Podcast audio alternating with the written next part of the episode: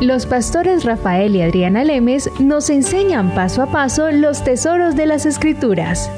Descubriremos cuánto nos ama Dios y qué ha ganado para nuestro beneficio. Este programa es patrocinado por nuestros amigos, miembros y socios de Iglesia Palabra Pura y Blaze Ministries International.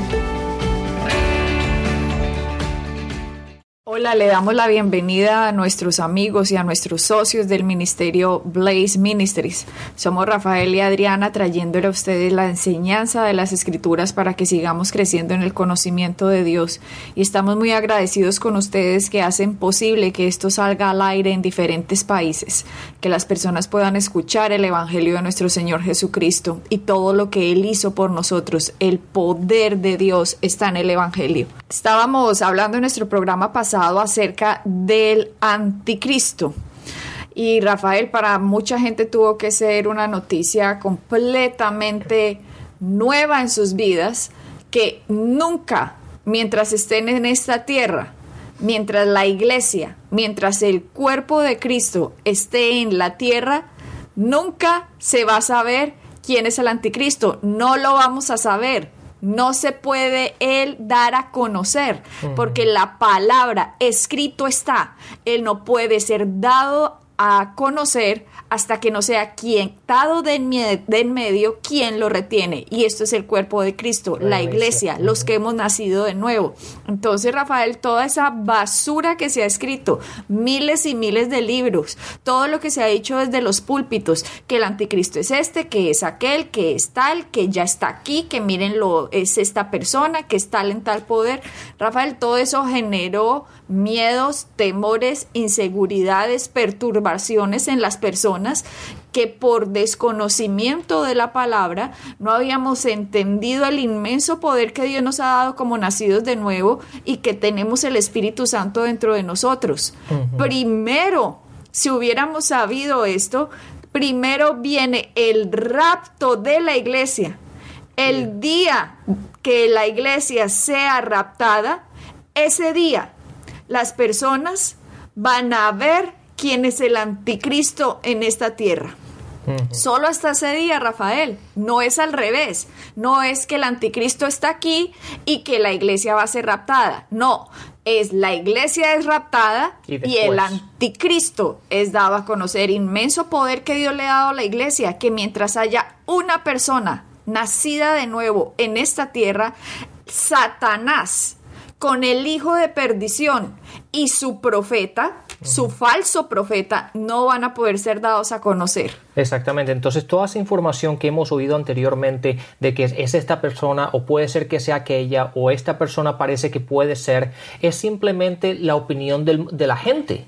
Y realmente no está basado en la palabra. La palabra es clara en el sentido de que la iglesia va a estar fuera de aquí el día que está dado a conocer el anticristo. Exactamente. Entonces, Rafael, ya sabiendo esto, ya podemos entonces entrar a, a enseñar sobre el rapto de la iglesia sin el miedo de que el anticristo es fulanito o fulanito de tal en tal país. No lo sabemos, ni nadie lo puede saber hasta que la iglesia sea raptada, porque es ese día, solo hasta ese día, que el anticristo será dado a conocer. Entonces, esto es una nueva información valiosísima para el cuerpo de Cristo, para que caminemos con la frente en alto, sabiendo el inmenso poder que Dios nos ha dado en esta tierra, porque el Espíritu Santo está dentro de nosotros han habido tantos puntos de vista con respecto a esto. Han, habido puntos de vista en el que la, iglesia va a pasar por la tribulación. Han habido el concepto que tú acabas de decir, que la iglesia va a ser ah, raptada antes de que, de, que llegue la tribulación. Entonces siempre... Y el otro concepto es que va a ser raptada en medio de la tribulación. En medio de la tribulación, correcto. Entonces siempre están todos estos conceptos y cada uno, ya, ya, ya han habido tanta mala enseñanza con respecto a esto que yo creo que la gente hasta realmente está confundida y no sabe exactamente dónde está parada o qué es lo que cree.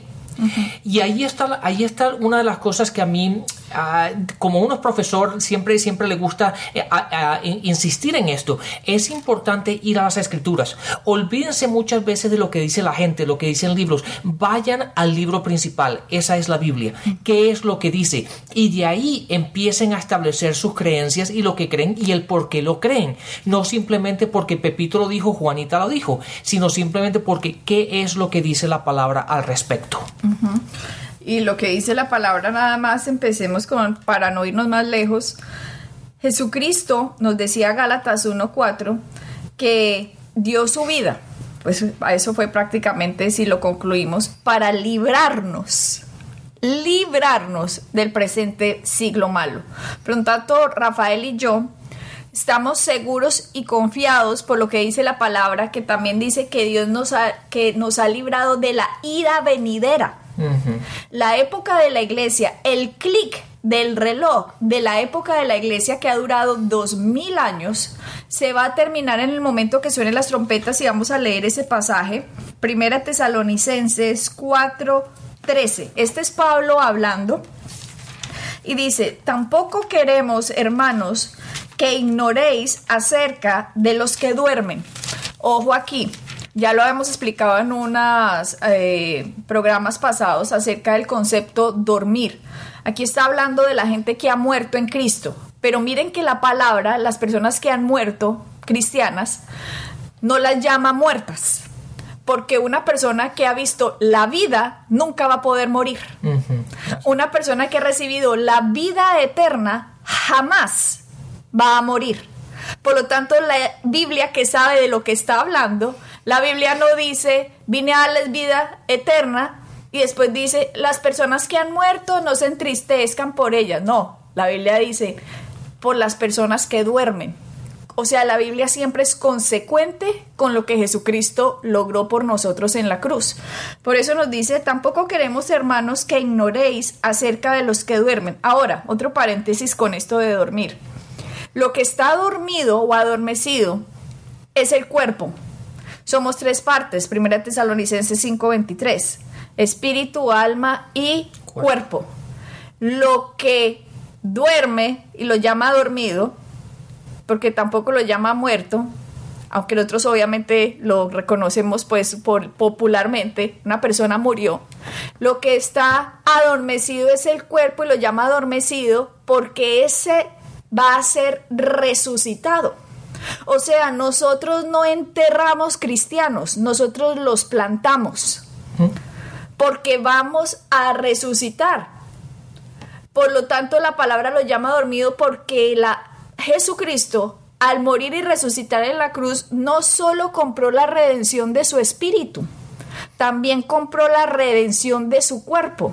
Y su espíritu fue transformado a perfecto, puro, santo, sellado con el Espíritu Santo. Y en el momento del rapto o de la resurrección, ese cuerpo va a ver completamente también su redención en un cuerpo glorificado, perfecto, que jamás va a probar la muerte nuevamente. Así es, Adriana, así como lo, como lo hemos dicho en programas anteriores, cuando una persona muere físicamente, el cuerpo lo plantamos, como acabas de decir tú, pero el espíritu, que es la esencia de uno, el verdadero yo, sigue con vida, de hecho con más vida. ¿Por qué? Porque ya no está limitado a lo natural, ya no está limitado a este cuerpo, ya no está limitado al mundo natural, ahora está libre en este caso, de estar con vida y con más vida. Es la vida que realmente nos, la vida de Dios la que tenemos.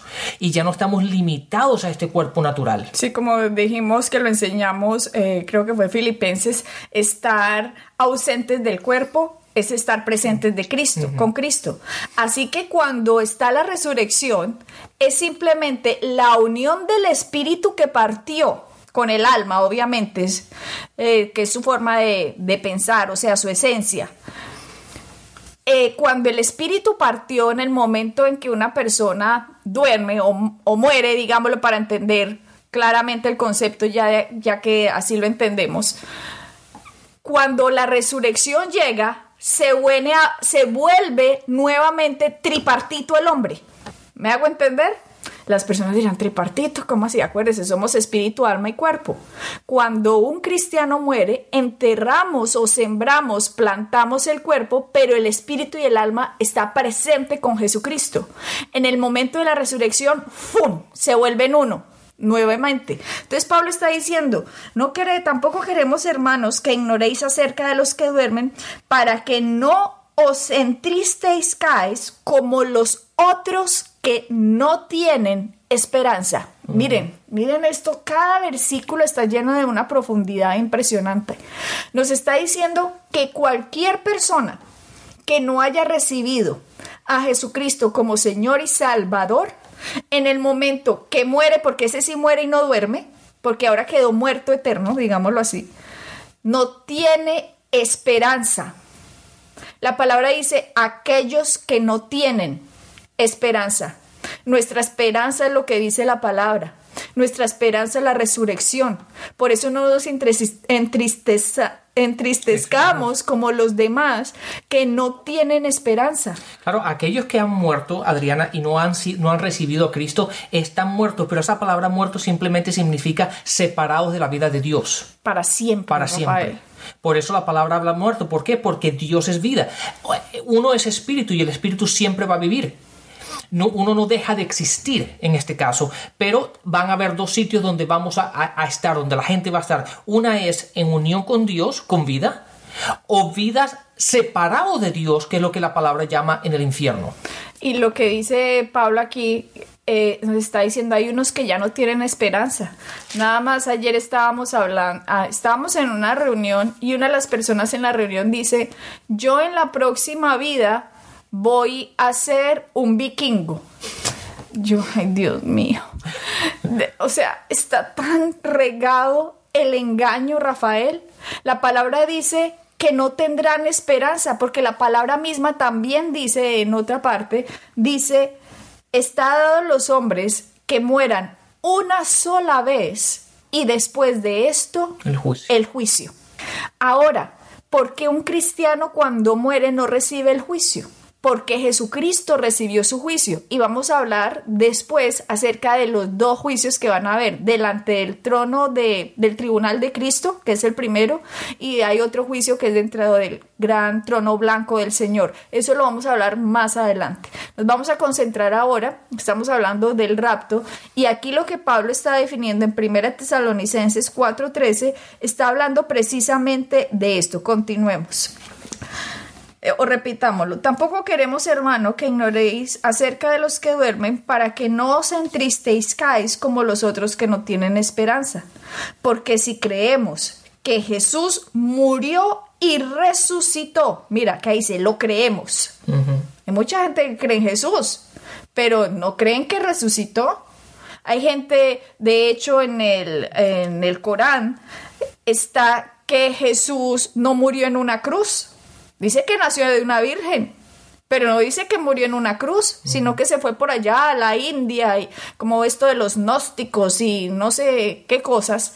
Pero la palabra nos dice que él murió en una cruz y la palabra es la verdad y acá dice Pablo, porque si creemos que Jesús murió y resucitó, así también traerá Dios con Jesús a los que durmieron en él.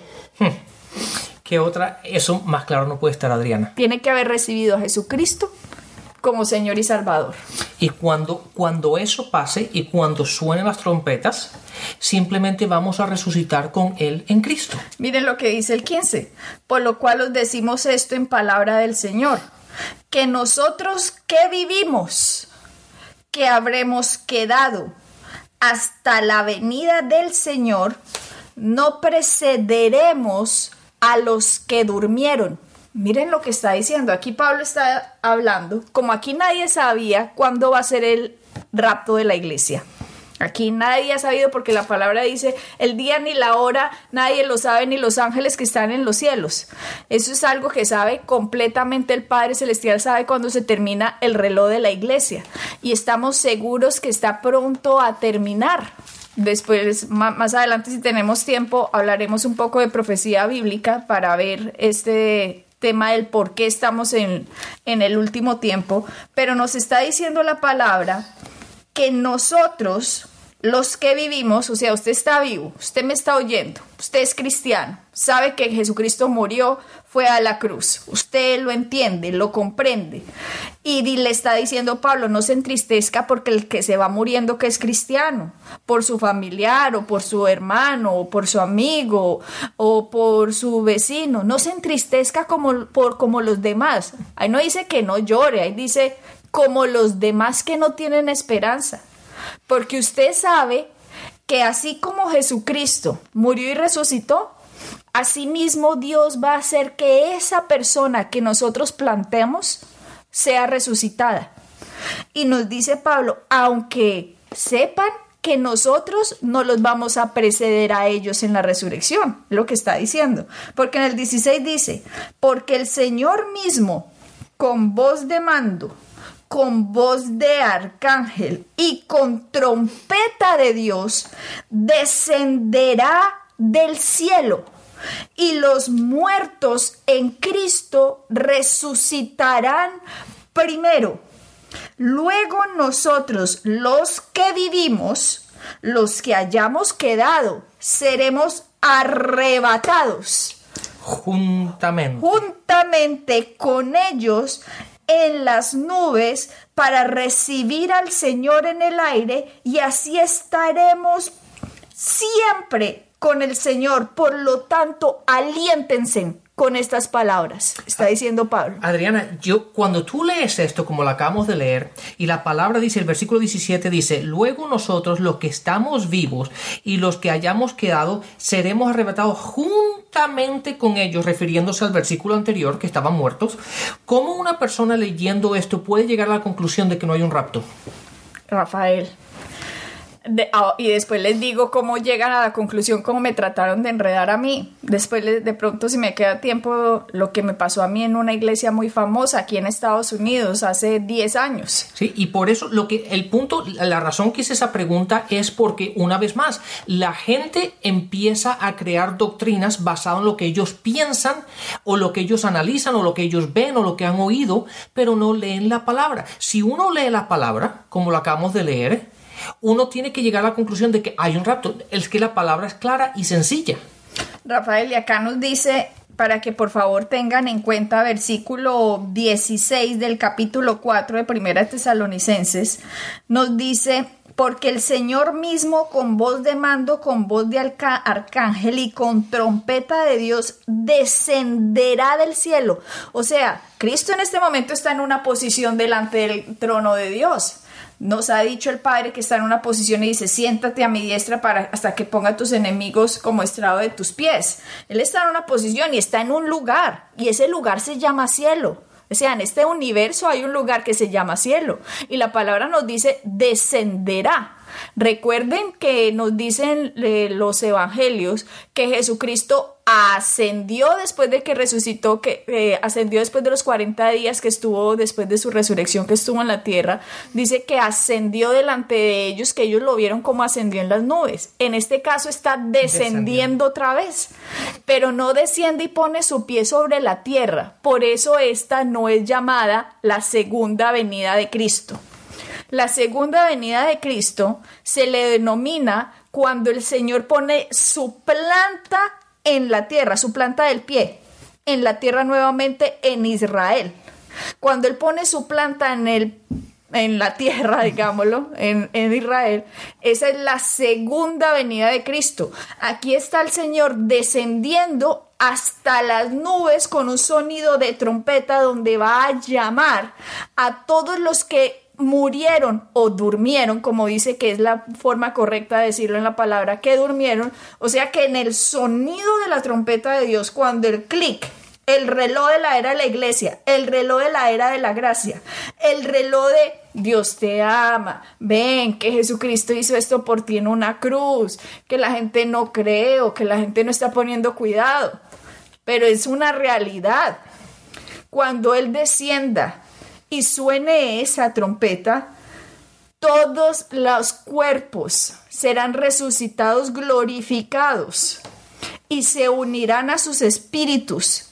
a sus almas nuevamente completos. La redención completa se va a dar en el rapto de la iglesia, pero ellos van a resucitar y nosotros, los que estamos vivos, seremos raptados o arrebatados. La palabra que aparece aquí, rapiro, suena, la recuerdo, la recuerdo muy bien, como está escrita, dice la palabra rapiro que es un rapto, que es un arrebatamiento. La palabra raptar en realidad no está, pero así se le denomina el rapto de la iglesia. Está la palabra arrebatar. Seremos llevados juntamente con ellos, Rafael. O sea, aquí en la tierra no va a quedar sino la gente que no creyó el anuncio de la iglesia, que no creyó el anuncio de hay uno que murió por tus pecados, recíbelo, acéptalo. Esa es la gente que va a quedar en la tierra después del rapto de la iglesia. Es Adriana, y es por eso que es tan importante lo que estamos haciendo, es tan importante el predicar esta, esta, esta palabra, es tan importante llevar a Cristo a todas las naciones y predicar el Evangelio para que todo, todo aquella que oiga, crea y pueda, pueda estar en, esto, en estos versículos, que sea arrebatado con Cristo. Y una de las razones que a mí me da la tranquilidad que tengo, Adriana, que tú y yo podemos dormir y descansar todas las noches, es el versículo 18. Fíjate lo que dice, por tanto, alentados unos a otros con estas palabras. ¿Por qué? Porque no tenemos nada que preocuparnos. Tú y yo no vamos a estar aquí. Es por eso que yo no me suelo concentrar tanto en la parte de profecía y en la parte de los últimos tiempos. ¿Por qué? Porque donde estoy viviendo hoy es aquí, presente, y tengo que vivir una vida victoriosa. Y hay tanto por aprender. Ya hay tanto por aprender que cuando venga todo esto, yo no voy a estar aquí. La, gente dice, pero ¿qué va a pasar? ¿Cómo vamos a vivir? ¿Y cómo voy a comprar? ¿Y cómo voy a algo? Yo realmente no sé porque yo no voy a estar aquí. yo realmente, me voy en el primer, en el primer trompetazo, me voy yo. A, a mí realmente cómo van a comprar o cómo cómo se va a hacer esto y cómo va a funcionar, realmente no me importa. O sea, va a ser interesante, es importante que, que, que sepamos y, y, aprender todo esto, pero realmente no pierdo cinco minutos al día empezando cómo es, porque simplemente no voy a estar aquí. Sí, y hay algo que a lo mejor le servirá mucho a la gente que lo pueda estar escuchando esta, este audio, y es una persona que se llegue a quedar aquí, una persona que no haya recibido a Jesucristo como Señor y Salvador, Simplemente yo pienso que como escucho tanto acerca a la iglesia decir, esto va a pasar, va a llegar un día, va a haber un rapto, cuando vea eso pasar, Rafael, la cantidad de gente que va a creer en Jesucristo va a ser enorme. Va a ser enorme. Y hay muchos que han oído, si usted se queda, no se deje marcar, le decían a uno antes sí es cierto, porque esa compra y esa venta de alimentos, aquí se va a formar un sistema de gobierno que va a salir de la Unión Europea, que es el Imperio Romano revivido, donde este hombre que va a ser un súper diplomático con una sabiduría satánica, por lo tanto es una sabiduría engañosa y mentirosa, engañando a la gente, porque la palabra dice que él sufre una herida mortal en la cabeza y que al tercer día eh, revive, aunque lo lo entendemos nosotros, que es más bien que sufre una herida mortal y no que se muere, sino que aparentemente el tipo queda como muerto y al tercer día está bien, pero no que muera. Porque si él llegara a morir, la palabra misma dice, después solo hay una muerte y después de esto el juicio.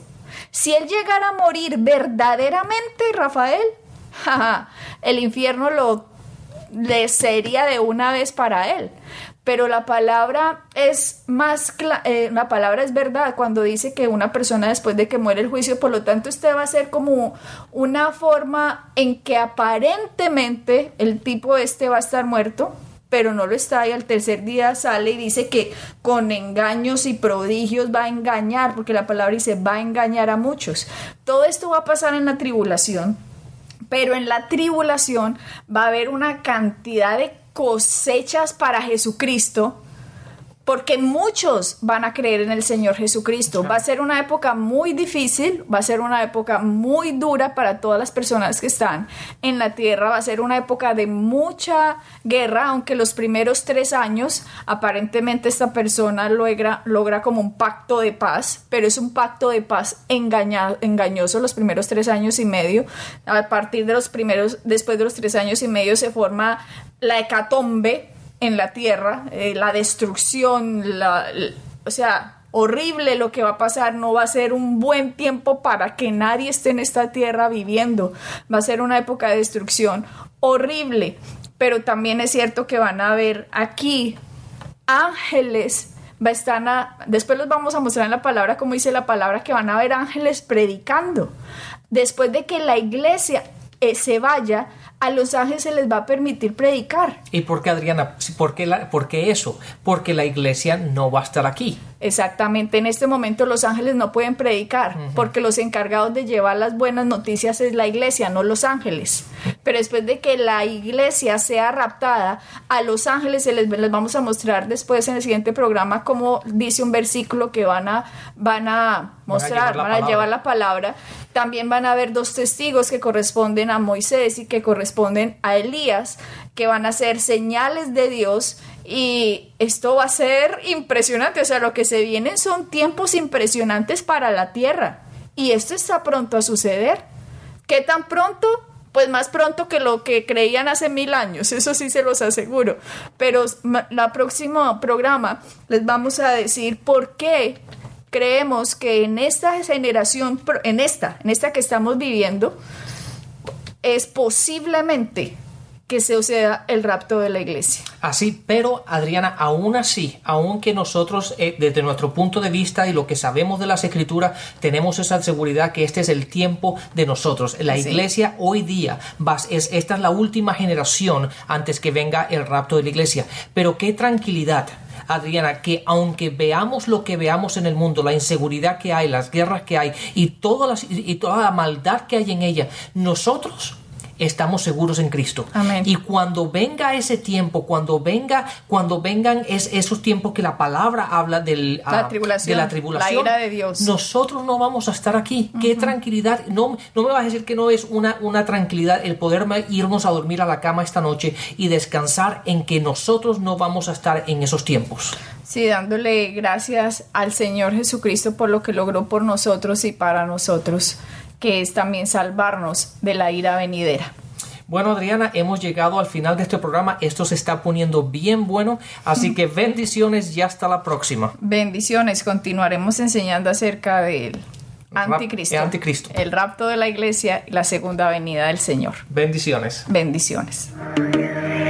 Pueden bajar nuestras enseñanzas en www.iglesiapalabracura.com y visitarnos en nuestra sede en la calle 21326.